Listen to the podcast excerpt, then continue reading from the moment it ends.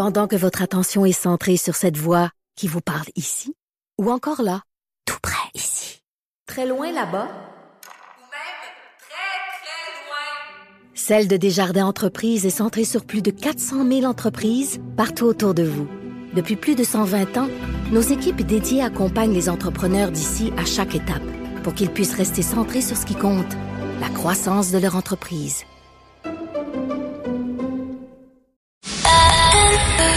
C'est 23.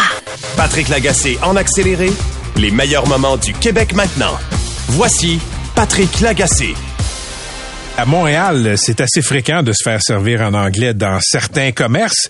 Et là, il semble que la tendance un peu vexante soit rendue à Québec. L'ancien maire de Québec City, Régis Labombe, en a tiré une chronique savoureuse euh, pour sa chronique dans la presse de ce matin. Ça s'intitule Histoire de croquette. Il est au bout du fil. Salut, Régis.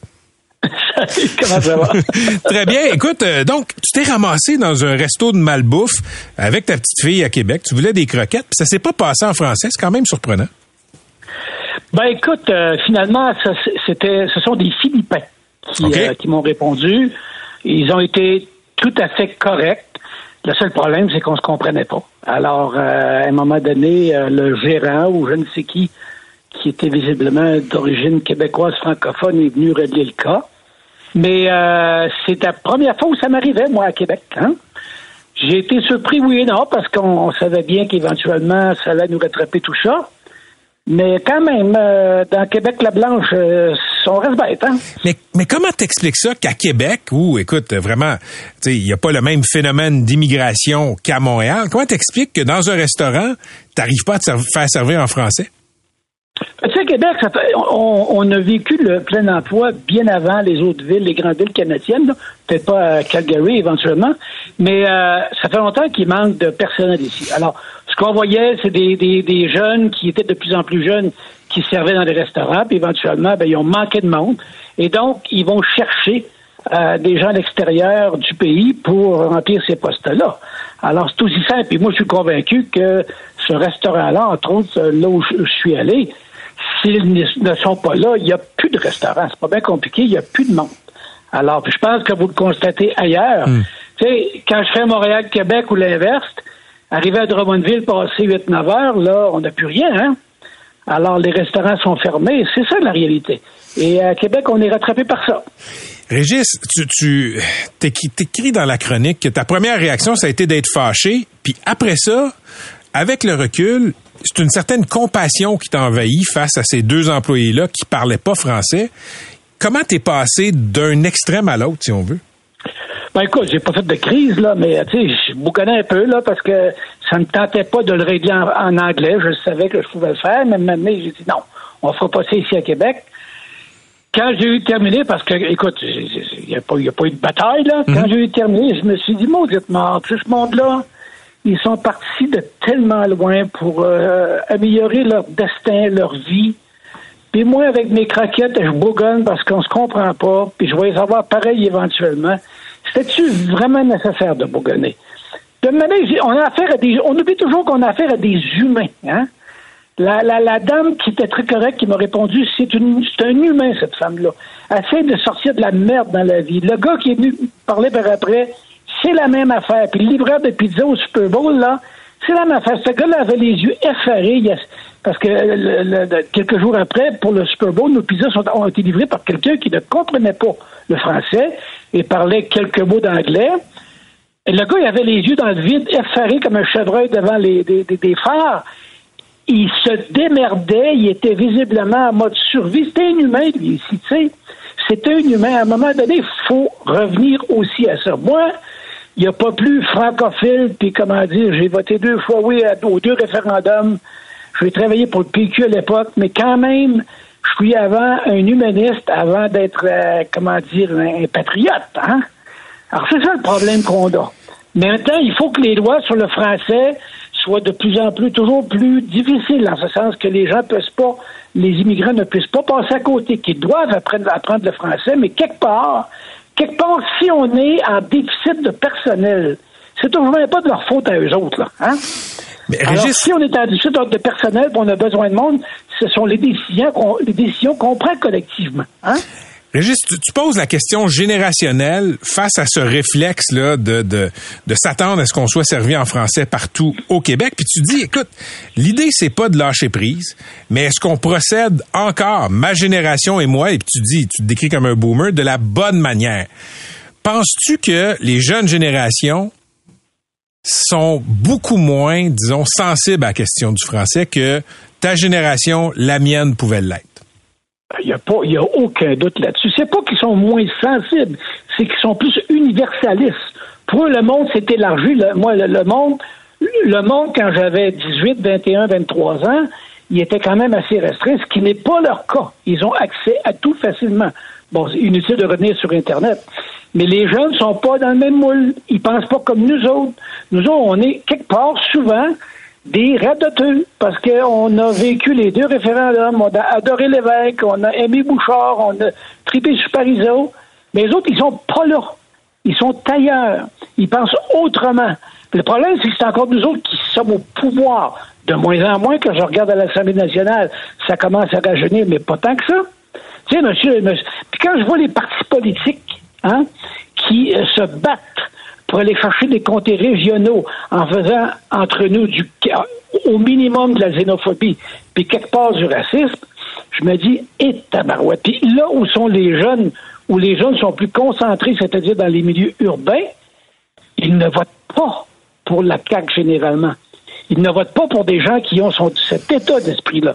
Alors la jeunesse, oui, elle pense autrement. Par exemple, elle va voter Québec solidaire. Par exemple, on verra aux prochaines élections. Mais cette espèce de combat de coq-là pour aller chercher des franco-régionaux, les jeunes ne sont pas là. Ils sont pas là. En tout cas, les jeunes urbains ne sont pas là et ils sont en majorité. Toujours un plaisir de t'entendre parler de croquettes ou autre chose. Merci beaucoup, Régis. OK, salut. Salut, à la prochaine. Régis Labaume, ex-maire de Québec et désormais agent libre du commentaire et euh, on peut lire ses chroniques dans la presse. Vous écoutez Patrick Lagacé en accéléré. On va parler de se protéger sur les réseaux sociaux, protéger des éléments de notre vie privée, euh, protéger nos comptes aussi, parce que il y a des gens qui se font littéralement pirater leurs comptes et après ça, pour retrouver le contrôle de ces comptes-là, Facebook, Instagram, etc., ça peut être la croix et la bannière. On va parler de tout ça avec Julien Teste Arnois, il est fondateur de Réseau Loc. Mais avant de plonger dans le vif du sujet, exercice de transparence totale, euh, Julien Teste Arnois est le fils de notre ami et collaborateur ici à l'émission, le journaliste à la recherche, François Arnois. Bonsoir. Allô, Patrick. C'est drôle parce que euh, je t'écoutais parler tantôt pendant la pause et j'ai l'impression d'entendre ton père. Bon, ça, c'est mes bébites à moi. Donc, félicitations euh, pour ce guide-là que tu as lancé. C'est un guide en six parties qui s'adresse aux gens qui sont sur les six plateformes principales de réseaux sociaux.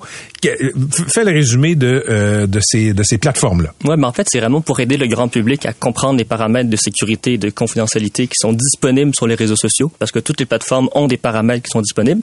Mais je constate que les gens souvent ont pas connaissance qu'ils existent, donc ben, ils ne vont pas les utiliser. Et c'est là que ça amène plusieurs erreurs au niveau de l'utilisation des réseaux sociaux. Fait que moi, je me suis dit, j'allais faire une série de six guides numériques, donc comme tu disais, un Ouais. pour chaque guide, pour vraiment tout rassembler au même endroit, pour aider les gens à concrètement mettre en place les bonnes pratiques sur leurs réseaux sociaux. OK, qu'on soit donc sur Facebook, Instagram, LinkedIn, TikTok, Snapchat, X, c'est à peu près toujours les mêmes conseils que tu donnes. Oui, tout à fait. OK, conseil numéro un qui vaut, euh, disons, de l'or, les gens devraient appliquer pour s'éviter beaucoup de troubles, c'est quoi? En termes de sécurité, c'est activer le double facteur d'authentification. On en parle beaucoup pour les comptes de banque, pour divers comptes, mais on oublie souvent les réseaux sociaux, alors que c'est la meilleure protection en termes de sécurité. Parce qu'il faut comprendre que sur les réseaux sociaux, c'est beaucoup des attaques opportunistes.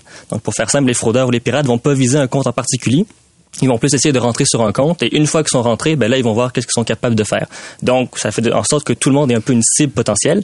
Donc, niveau sécurité, c'est assurément la meilleure option, activer le double facteur d'authentification sur tous ces comptes. Explique pour les gens qui seraient des techno-nouilles, il y en a, euh, et je m'inclus là-dedans parfois, là, c'est quoi la double authentification? En fait, c'est quand on va demander une, une validation de son identité après avoir rentré le mot de passe et son identifiant. Donc, les plus courants, ça va être de recevoir un code à six chiffres par SMS. Ou on peut aussi, ce qui est une meilleure option, c'est d'utiliser une application génératrice de code comme Google Authenticator ou Microsoft Authenticator. Et de là, ben, c'est un peu pour confirmer notre identité. Donc, si par exemple un fraudeur réussirait à trouver notre mot de passe, ben, si on a mis en place le double facteur, il sera bloqué et il pourra pas rentrer somme toute sur le compte. Donc, si on n'a pas l'authentification à double facteur, euh, si on découvre le mot de passe, ben, on peut rentrer dans le compte. Et Voilà. en prendre le contrôle. Voilà, c'est souvent le, le, le cas typique d'une attaque sur les réseaux sociaux, c'est souvent que le fraudeur a juste réussi à trouver le mot de passe parce que ben, souvent les gens vont mettre le même mot de passe pour plusieurs comptes et donc s'il n'y a pas de protection supplémentaire, ben oui, une fois qu'il est rentré avec le mot de passe, il rentre et de là, ben niveau sécurité, après ça, oui, tu perds ton compte puis ça peut causer beaucoup de problèmes. Mais Julien, ça, ça fait des années que les, les plateformes, même les, les, les, les, euh, les fournisseurs de services de courriel offrent l'authentification à deux facteurs. Moi, je pensais que tout le monde savait que, ben écoute, c'est une des meilleures façons de se protéger. C'est pas le cas. Le- en fait, les gens sont au courant, mais c'est comme si pour les réseaux sociaux, c'était ah ben non, ça c'est pas nécessaire. Euh, comme si les gens sous-estimaient l'intérêt des cybercriminels envers les réseaux sociaux. Mais du moment que tu comprends que non, ils sont bien intéressés par les comptes, ben c'est un peu ça. Donc ça va de soi de le mettre. Mais oui, souvent les gens, c'est comme tes réseaux sociaux, c'est le fun, oui, mais il y a aussi des choses à mettre en place pour se pour se protéger. OK, puis c'est quoi l'intérêt pour un cyberpirate de, de voler l'identité numérique, le compte Facebook, Instagram, TikTok, LinkedIn de, de quelqu'un comme ça au hasard? C'est quoi son intérêt? Ben, pour le grand public, ça va surtout être de faire de l'usurpation d'identité en ligne, donc de juste se faire passer pour la personne, puis utiliser le lien de confiance qu'elle a avec ses proches ou les gens qui sont abonnés ou qui sont amis, euh, pour justement ben, commettre d'autres fraudes. Donc, par exemple, t'es de demander de l'argent ou t'es de envoyer du spam euh, à, tout le réseau. C'est sûr que LinkedIn, ben, comme c'est un réseau professionnel, l'usurpation d'identité devient de plus en plus intéressante pour des fraudeurs. Mais sinon, c'est vraiment juste de, oui, prendre le contrôle du compte, puis commettre des actions qui sont ben, qui, ne qui ne respectent pas les règles des plateformes d'utilisation.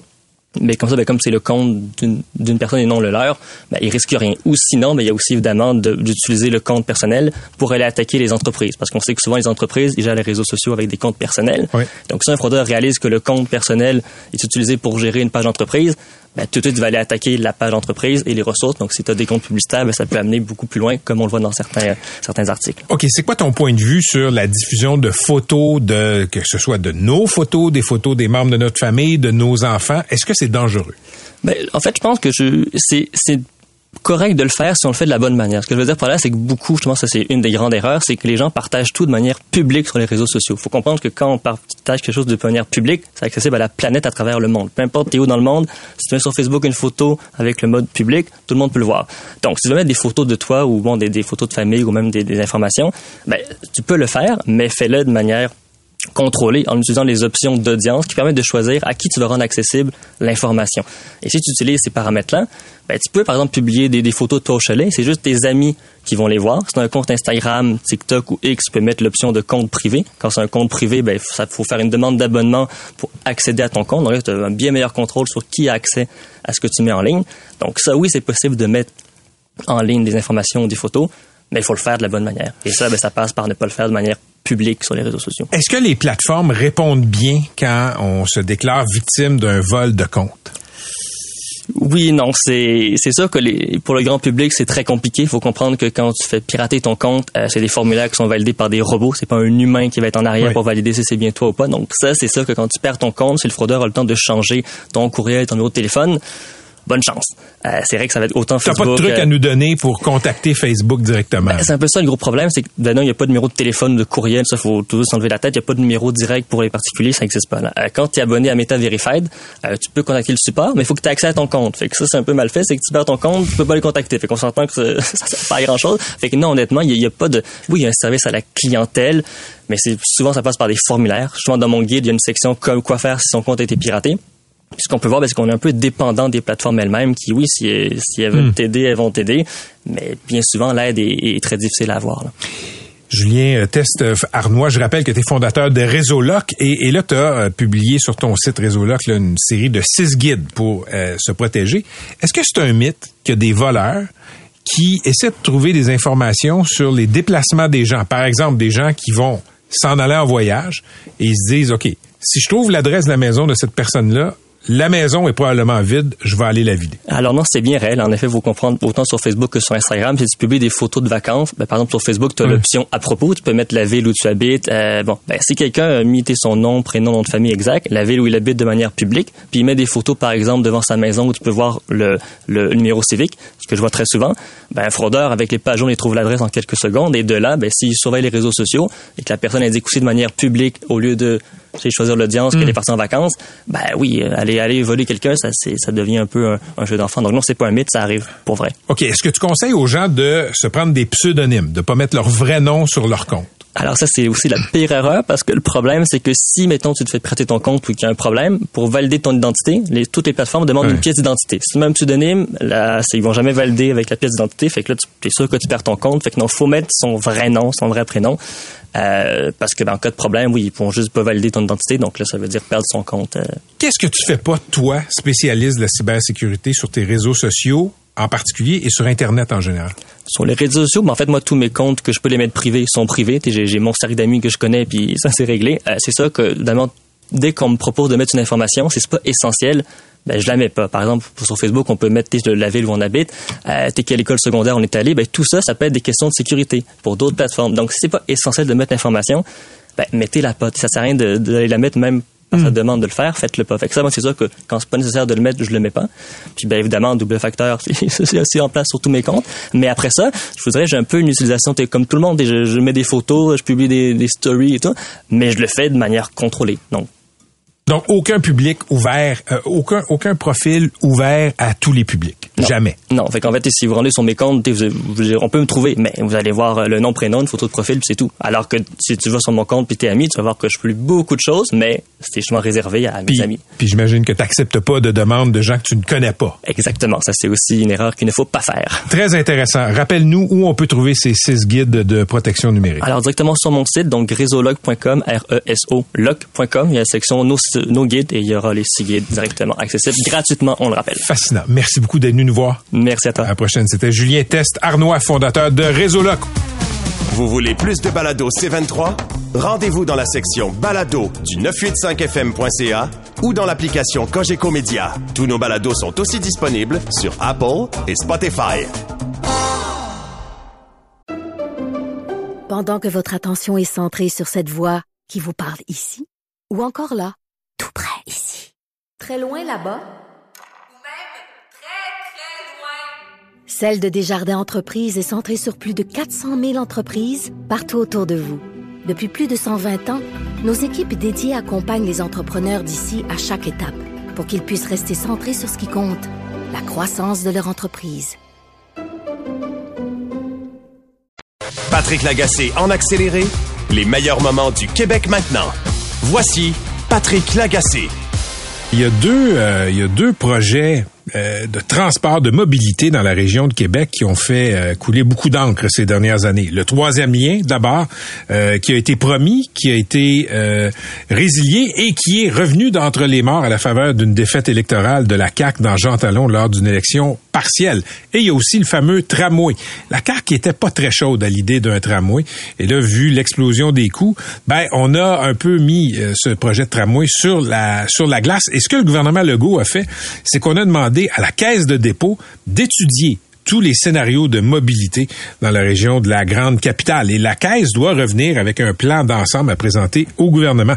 Petit hic, aujourd'hui, ben, on a appris que le gouvernement du Québec a mis en ligne une consultation pour savoir ce que les gens de la région de Québec pensent euh, des défis de mobilité, de ce qu'on devrait avoir comme, euh, comme par exemple, comme projet structurant de transport en commun. Ça fait lever beaucoup de sourcils. Pourquoi? Notamment parce que les gens votent, disons, répondent à un questionnaire et vous pouvez voter, autant- vous pouvez répondre à ce questionnaire-là autant de fois que vous le souhaitez. Il n'y a pas de contrôle d'identité. Donc, pas besoin de faire un dessin. Si vous voulez vraiment, vraiment, vraiment, vraiment, vraiment un troisième lien, ben, vous pouvez voter vraiment, vraiment, vraiment, vraiment, vraiment souvent. Même affaire si vous êtes un tripeux de tramway, sauf que le mot tramway ne revient pas du tout euh, dans ce questionnaire. On parle de tout ça avec Christian Savard, le directeur général de Vivre en Ville. Monsieur Savard, bonjour. D'abord, euh, pourquoi est-ce qu'on a besoin d'une consultation quand il y a déjà une sorte de consultation qui est en cours, euh, qui a été confiée par le gouvernement à CDPQ Infra? Euh, on, on va pas euh, tourner autour du pot. C'est pas, euh, c'est pas une véritable consultation. Euh, vous avez euh, déjà nommé en introduction des éléments là qui, qui en font une, une consultation qui, me semble un peu, disons, faible, hein, et pas très robuste d'un point de vue de la représentativité. Et, c'est essentiellement écrit beaucoup pour parler du lien interrive, non pas parler pour l'ensemble de la mobilité, euh, pour, euh, pour, euh, pour, pour, la mobilité de Québec, par exemple. ça s'adresse aux gens de Chaudière-Appalaches. Chaudière-Appalaches, hein, ça, ça va jusqu'à Saint-Georges-de-Beauce, c'est la frontière américaine.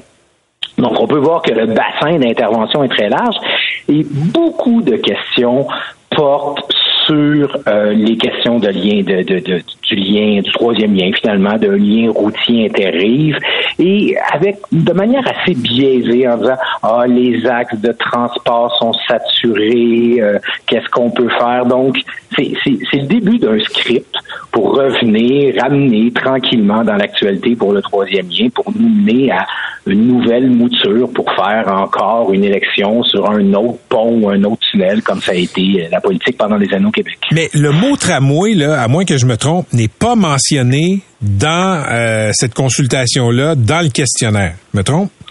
Le, le, non, je, a, priori, parce que le questionnaire, en fonction de qu'est-ce que tu réponds sur ton mode principal de transport, de où est-ce que tu viens, ne te pose pas toutes les questions et euh, on n'a pas encore eu le temps, puis on, on, on se sent mal de, se mettre à y répondre plusieurs fois, là, même si vous l'avez dit, là, il y a plusieurs personnes qui l'ont déjà fait, puis on m'indique que le, site est déjà est déjà là, des problèmes techniques, là, puis plus capable de recevoir de réponses. Là. Donc, euh, il, je connais pas tous les tenants et aboutissants, mais pour moi, c'est clairement pas sur euh, les projets de transport en commun qui sont davantage propres à la ville de Québec et un peu à Lévis, euh, plutôt que quelque chose qui, qui, qui, veut nous amener vers, vous voyez ce que les gens pensent du troisième lien. C'est pour ça que on, nous, on a déjà réagi en disant qu'il y avait que, c'était tendancieux et qu'il y avait des billets dans ce dans, dans, dans ce sondage-là. Euh, et, et c'est basé sur, sur absolument rien de scientifique, sur la science de comment on développe le transport, que ce soit le transport en commun, le transport aussi. Je lisais un texte de Radio-Canada sur cette consultation-là et il y a une prof de l'ENAP, si je me trompe pas, qui disait, écoutez, consulter les gens là-dessus, c'est nier la science. Monsieur, madame, tout le monde n'ont pas cette expertise-là. Il me semble que c'est un peu, c'est un peu, euh, un peu court comme raisonnement. Ben, je, je, je, comprends que moi, je suis favorable à qu'il y ait un certain type de consultation, mais il faut que ça soit fait sur des bases un peu solides. Et, et si on revient à la science, et je comprends les réactions de ce professeur-là, parce qu'il faut pas oublier, souvenez-vous de la conférence de presse d'avril dernier, lorsque Geneviève Guilbeault est arrivée à table avec ses gros cahiers d'études pour démontrer, pour dire qu'un troisième lien routier était pas nécessaire, était trop cher, euh, que c'est que qu'il y avait une diminution de la circulation sur les ponts. Euh, c'est ça qu'on fait un peu dans l'ensemble du dossier. Euh, qu'il y ait une certaine forme de consultation, euh, je, peux, je peux comprendre, mais de la manière que c'est fait actuellement, on, sait tous hein, qu'un sondage, là, pour, pour, quand tu vas avoir la bonne réponse, là, ça, tu peux l'arranger. Hmm. Tu peux te poser les questions d'une certaine manière et tu sais que tu vas avoir un certain type de réponse. Et à la fin, on peut pas que gouverner par sondage. Il y a un certain nombre de critères, un certain nombre euh, de tenants et aboutissants qu'il faut prendre en compte et juste tenir, faire se tenir ce genre de sondage-là pour faire prendre des décisions, euh, selon moi, et pas et pas la manière qu'on devrait faire les choses. Et je vous dirais même que ça a l'air plus une manœuvre pour occuper du temps dans le dossier pour dire à la population, vous voyez, on fait quelque chose. Je serais pas plus rassuré si j'étais un partisan du troisième lien aujourd'hui, parce que ça me semble pas être inscrit dans un vrai plan de match pour arriver à un projet, parce qu'il y a, ça existe, il y a des processus normaux de planification. Tu fais une étude d'opportunité, euh, après une étude de faisabilité, après ça, mm. tu fais les, des plans de vie, et tout ça semble court-circuité pour une consultation euh, qui m'apparaît plus une opération politique, une véritable étape là, vers un, prochain projet. Euh, surtout de la manière que c'est né. C'est vrai que la manière que c'est né, c'est peu scientifique. Et c'est vrai que Monsieur, Madame, tout le monde, il y a des tenants et aboutissants qui connaissent pas et on peut pas leur poser n'importe comment une question. Merci d'avoir été avec nous, Monsieur Savard. Bonne journée. Merci. Christian Savard, qui est directeur général de Vivre en Ville. Je le mentionnais tantôt, notre journaliste à la recherche, Stéphanie Gagnon, est allée voir le formulaire de consultation qui a été mis en ligne par le gouvernement du Québec et tout ça est géré par la firme Somme. Et euh, Stéphanie a rempli le formulaire trois fois. Euh, ça donne une idée. On sait que c'est un débat qui est polarisé, polarisant, pas juste à Québec, mais un peu partout au Québec. Donc, il y a des groupes qui vont s'organiser pour pacter. Tu sais, on peut pacter des assemblées euh, dans le monde syndical. Là, euh, ce formulaire-là, semble-t-il qu'on peut le pacter. Déjà, ça commence assez mal. Vous écoutez Patrick Lagacé en accéléré. On est le 27 février et aujourd'hui à Montréal, ben, le record de température maximale pour un 27 février a été largement battu. Euh, le précédent record datait de 2000. 11 degrés Celsius à l'époque, il y a 24 ans. Aujourd'hui, on a atteint les 15 degrés. Il y a des gens qui m'écrivent dans la messagerie pour me dire que euh, en banlieue, Boucherville, par exemple, c'est 16 degrés. Je lève les yeux vers les euh, téléviseurs qui sont en studio pour, et, Radio-Canada, TVA nous montre des gens qui jouent au golf présentement dans la grande région de Montréal. On parlait de tout ça avec Philippe Gachon. Il est climatologue spécialiste en hydroclimatologie professeur au département de géographie de l'UCAM. Professeur Gachon, bonjour. Bonjour, M. Agacé. D'abord, écoutez, euh, là, il fait chaud. Mercredi soir, pour 24 heures, les températures vont replonger. Ça va ressembler à février, mais vendredi, 1 degré. Samedi, 9 degrés. Dimanche, 11. Lundi, 11. Mardi, 12 degrés. C'est déréglé. On dit souvent, professeur Gachon, qu'il faut pas confondre météo et climat. Est-ce que c'est vrai en cette fin février? Oui, ben le climat, en fait, pour faire une petite définition euh, courte, c'est ni plus ni moins que l'ensemble des séquences météorologiques qui affectent le lieu, par exemple Montréal, sur une période de 30 ans. C'est comme ça qu'on définit une norme climatique. Mais c'est clair que vous venez de le, dire, euh, la, météo est un peu déréglée, on a des variabilités, des changements extrêmement rapides, des anomalies de température, là on vient de, vous venez de le mentionner, des, records de, de, chaleur. Vous vous rappelez aussi au mois de janvier, on a battu non seulement des records de froid dans l'ouest du pays, mais des records de chaleur pour le même mois. Donc, euh, une fluctuation au jour le jour euh, extrêmement importante de, des conditions météorologiques qui sont en train en fait euh, d'être modifiées en grande partie parce que le climat se réchauffe. Plus le climat se réchauffe, plus on va avoir aussi évidemment des séquences météorologiques comme celles qu'on est en train de vivre, plus fréquentes avec des anomalies de température extrêmement élevées comme on l'a en ce moment en plein hiver. Mais quand vous avez pris euh, connaissance de la température aujourd'hui, professeur Gachon, le 15 degrés, un 27 février, vous êtes un spécialiste du climat, ça vous a inspiré quoi?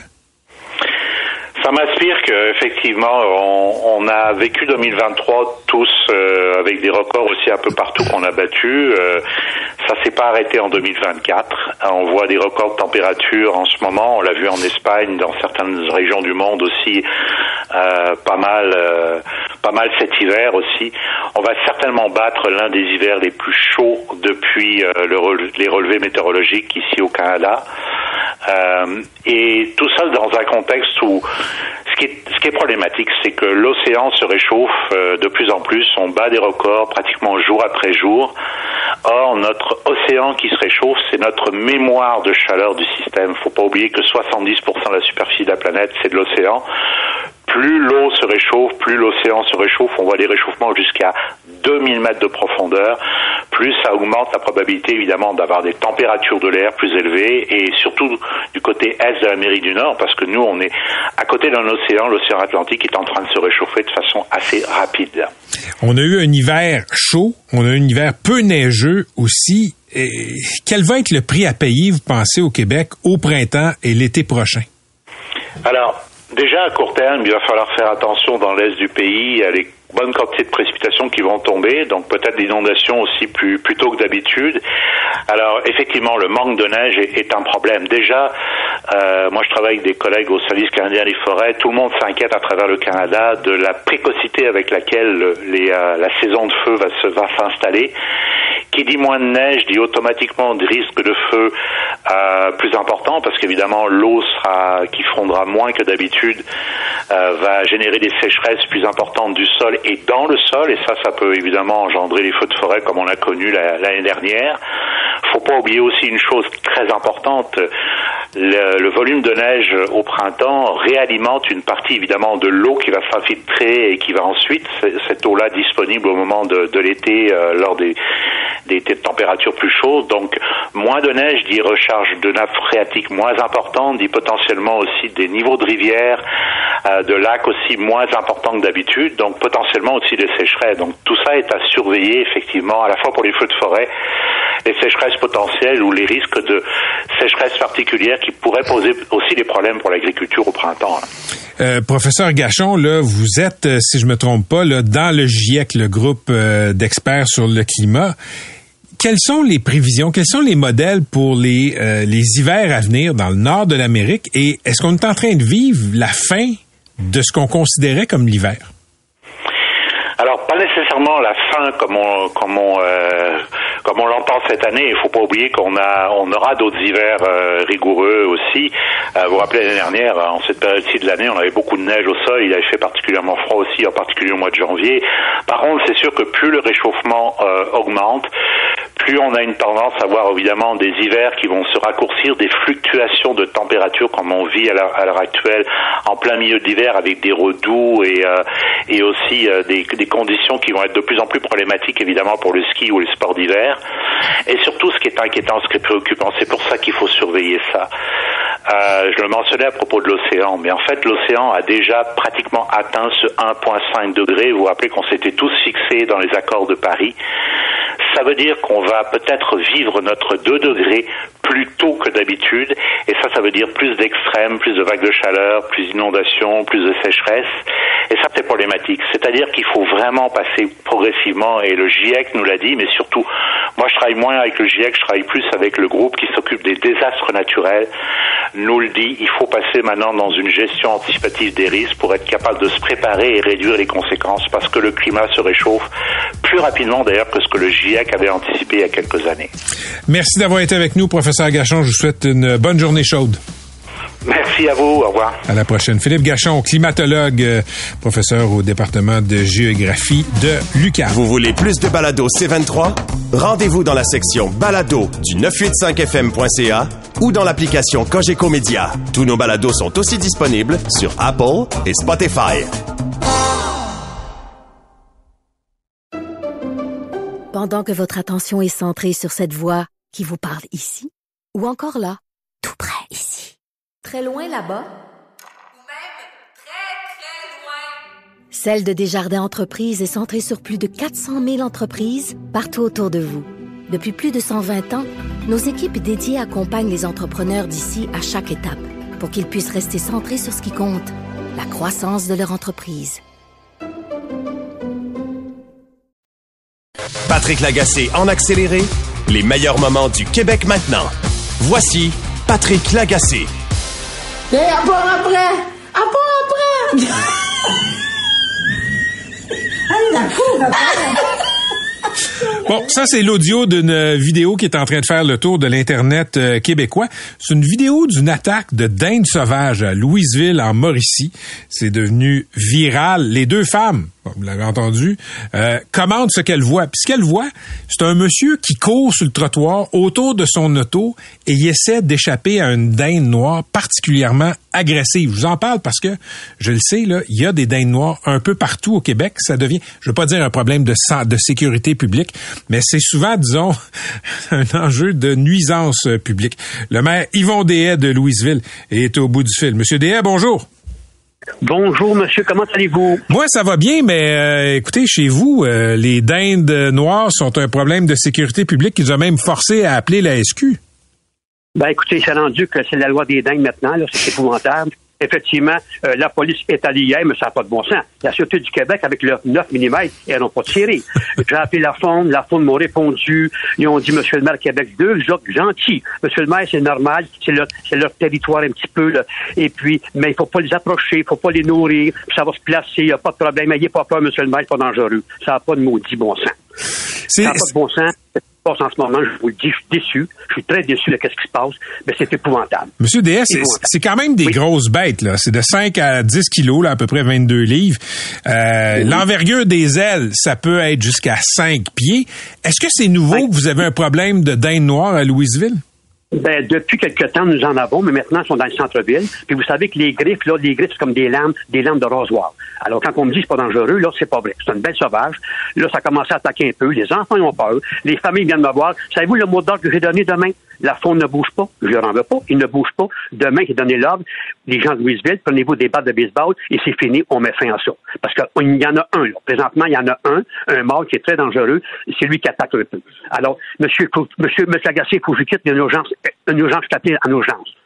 Je m'excuse, monsieur Agassiz. Correct? Monsieur Agassiz? bonne chance avec les dindes. Merci. OK, c'était le maire de euh, Louisville, Yvon Dehaye. Vous l'avez entendu. Problème, euh, c'est pas un problème de sécurité publique, mais c'est une nuisance publique. Et euh, c'est pas la première fois qu'on parle de dinde. Écoutez, il y a quelques années, il y a un reportage de TVA en Outaouais qui était devenu viral, célèbre aussi. Pourquoi? Parce que euh, il y a une citoyenne qui était interviewée parce qu'une dinde s'était infiltrée dans sa maison. On va en écouter un extrait. J'étais étendue sur mon couch. Je vois une grosse bébite noire. Ça fait kaboum, il s'en vient en bas. Je criais, il y a une bébite noire dans le salon, dans le salon. Elle a même fait des selles dans la maison. J'ai juste ce film-là dans ma tête. Elle va revenir, la dinde noire.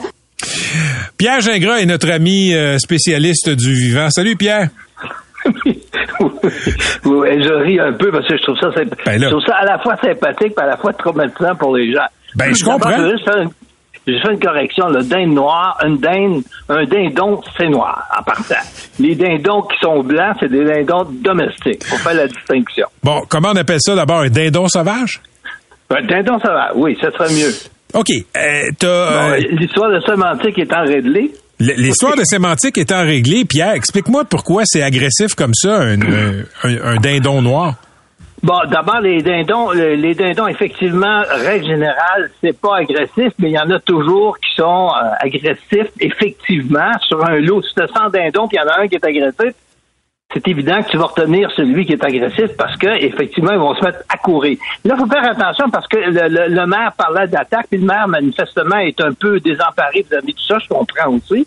Mais il faut bien comprendre que attaquer, là, attaquer puis courir après quelqu'un, c'est pas tout à fait pareil. Ça peut donner le même résultat si tu t'empares puis tu tombes, s'il y a un enfant qui a peur ou une personne âgée qui effectivement ça arrive à l'occasion, les personnes âgées réagissent mal puis ils vont tomber au sol, Oui. puis le, le oiseau peut picoter dessus. Non, mais, mais Oui. attends, Pierre, Pierre, attends, j'ai vu la vidéo, je sais pas si tu l'as vu, là, de ce qui a été tourné à Louisville. Euh, monsieur a l'air d'avoir peur, puis l'oiseau est assez agressif quand même. là. Puis, tu sais, ça peut peser jusqu'à 22 livres. Non, non, mais je sais qu'il y a des oiseaux qui sont agressifs. Là. Aux États-Unis, il y a des centaines d'attaques à chaque année sur des personnes, adultes, enfants, souvent, souvent les enfants, parce que les enfants, c'est de petite taille, ou les gens âgés qui, comme j'ai mentionné tout à l'heure, qui vont tomber à la suite d'un dindon qui les, qui les poursuit. Bon, qu'est-ce qu'on qu'est-ce que tu veux? Je te dis, composer avec la nature, c'est pas toujours évident. Dans le cas des dindons, c'est parfois plus difficile que pour d'autres bêtes, que pour les chevreuils, notamment. En banlieue, comme souvent les gens les nourrissent, soit en passant, souvent les gens les nourrissent, Oui. effectivement, il se crée des, des petits problèmes. Mais c'est une bête sympathique, soit en passant. Moi, j'aime les dindons. Merci, Pierre. à la prochaine. Vous écoutez Patrick Lagacé en accéléré. Simon Jolin Barrette, le ministre de la Justice du Québec, est au bout du fil. Monsieur Jolin Barrette, bonjour. Bonjour, Monsieur Lagacé. Donc, euh, écoutez, d'abord, comment vous avez réagi quand vous avez pris connaissance de la décision de la Cour d'appel? Ben écoutez, c'est une belle victoire pour la nation québécoise. Ça vient confirmer que l'Assemblée nationale avait le droit de faire en sorte de venir euh, encadrer la laïcité au Québec. Puis ça respecte les valeurs du Québec, l'identité québécoise, et c'est un jugement qui est unanime de la Cour d'appel. Et euh, ça valide tous les points. Alors c'est une victoire pour toute la sur, toute la ligne de la part euh, de l'État québécois. Et pour les Québécois aussi, je pense que c'est important de défendre nos valeurs, notre identité, et euh, on est satisfait du jugement. Soyez candide avec moi. Euh, quand vous vous êtes réveillé ce matin, pensiez-vous que euh, vous auriez gain de cause en cours d'appel? Ben écoutez, moi je peux vous dire que les avocats du gouvernement euh, avaient de très bons arguments et euh, on était en total désaccord avec euh, l'interprétation qui avait été faite par la Cour supérieure. Donc écoutez, j'avais bon espoir que euh, on reconnaisse le principe de souveraineté parlementaire de l'Assemblée nationale et c'est ce que la Cour a reconnu. Euh, votre euh, votre premier ministre avait émis la semaine passée dans une autre cause des doutes sur l'impartialité euh, de la cour d'appel. C'était dans le cas des enfants de, de réfugiés qui sont envoyés ou pas en CPE. Il avait dit écoutez des juges nommés par Ottawa. Finalement, les juges nommés par Ottawa ont penché du côté de Québec. Ben, je crois que la Cour d'appel, aujourd'hui, on doit saluer son jugement et reconnaître le fait que le gouvernement du Québec avait raison de déposer la loi sur la laïcité et que les arguments qui avaient été faits en première instance euh, n'était pas euh, valide pour euh, pour euh, attaquer la loi sur la laïcité. Cela étant, vous savez, parfois on est en accord avec les décisions de la Cour d'appel, parfois on est en désaccord. Aujourd'hui, on est en accord avec euh, le plus haut tribunal euh, du Québec et on salue la décision qui a été rendue. On peut être en accord, on peut être en désaccord. Pour vous, est-ce que la Cour d'appel dont les juges sont nommés par Ottawa est une cour impartiale? Oui, la Cour d'appel est une cour impartiale. OK. J'aimerais que vous vous adressiez, Monsieur le ministre, aux gens qui pratiquent leur religion de bonne foi et qui, là, ont la confirmation que s'ils veulent travailler pour l'État, ben, pourront pas porter de signes religieux. Est-ce que vous avez un message pour eux? Ben, en fait, M. Lagacé, euh, c'est pas tout à fait exact. là. C'est uniquement certaines personnes en situation d'autorité qui ne peuvent pas porter de signes religieux durant l'exercice de leurs fonctions. Donc, on parle des policiers, des juges, des agents de services correctionnels et des enseignants. Et ça, c'est durant la prestation de travail. Parce qu'on considère que ces personnes-là représentent l'autorité de l'État et s'ils veulent occuper ces fonctions-là, ces nouvelles fonctions-là, ils devront ne pas porter de signes religieux durant la prestation de travail. Et vous savez, la laïcité, là, c'est également le droit à tous d'avoir droit à la laïcité. On oppose souvent le droit à la liberté de religion, mais le droit à la laïcité de l'État, c'est un droit qui touche tous les citoyens et qui vise toutes les religions. C'est l'égalité des religions devant la loi et surtout la séparation entre l'État et les religions. Je pense que c'est un principe fondamental et la société québécoise a beaucoup évolué là-dessus, particulièrement au cours des 60 dernières années. Et la loi fait consensus, elle est voulue par les Québécois, ça fait partie de l'identité propre du Québec. La laïcité, ça fait une partie de son identité. Puis quand je regarde le reste du Canada, qui, ne, qui, qui valorise toujours le multiculturalisme, qui, qui favorise la diversité, euh, qui euh, valorise également euh, les différences, lorsque vient le temps de parler de celle du Québec, ben c'est comme si ça comptait pas. Or, la Cour d'appel du Québec a reconnu aujourd'hui que le Québec avait le droit à la différence, le droit de défendre ses spécificités, puis le gouvernement du Québec ne s'excusera pas de défendre les valeurs québécoises, et c'est ce qu'on va toujours faire. OK. La Cour, euh, la Cour a donné raison. C'est une victoire sur à peu près toute la ligne pour euh, le gouvernement du Québec. Mais quand même, la Cour d'appel estime que c'est quand même euh, une violation de la liberté de conscience. Ce bout-là, qu'est-ce que vous répondez?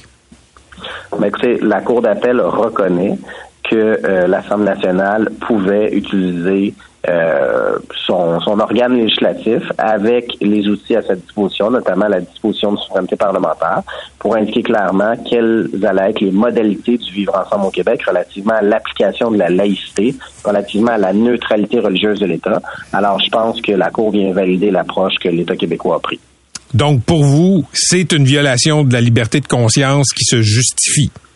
Non, pas du tout. Je ne suis pas prêt à dire que euh, s'agit d'une violation de la liberté de conscience. Il s'agit, dans certaines situations, notamment lorsqu'on donne des services publics, qu'on puisse les donner à visage découvert, certaines personnes en situation d'autorité ne doivent pas porter de signes religieux durant l'exercice de leurs fonctions parce qu'il y a un pouvoir notamment de coercition, il y a un pouvoir d'autorité. Je pense que c'est une approche tout à fait raisonnable que nous avions.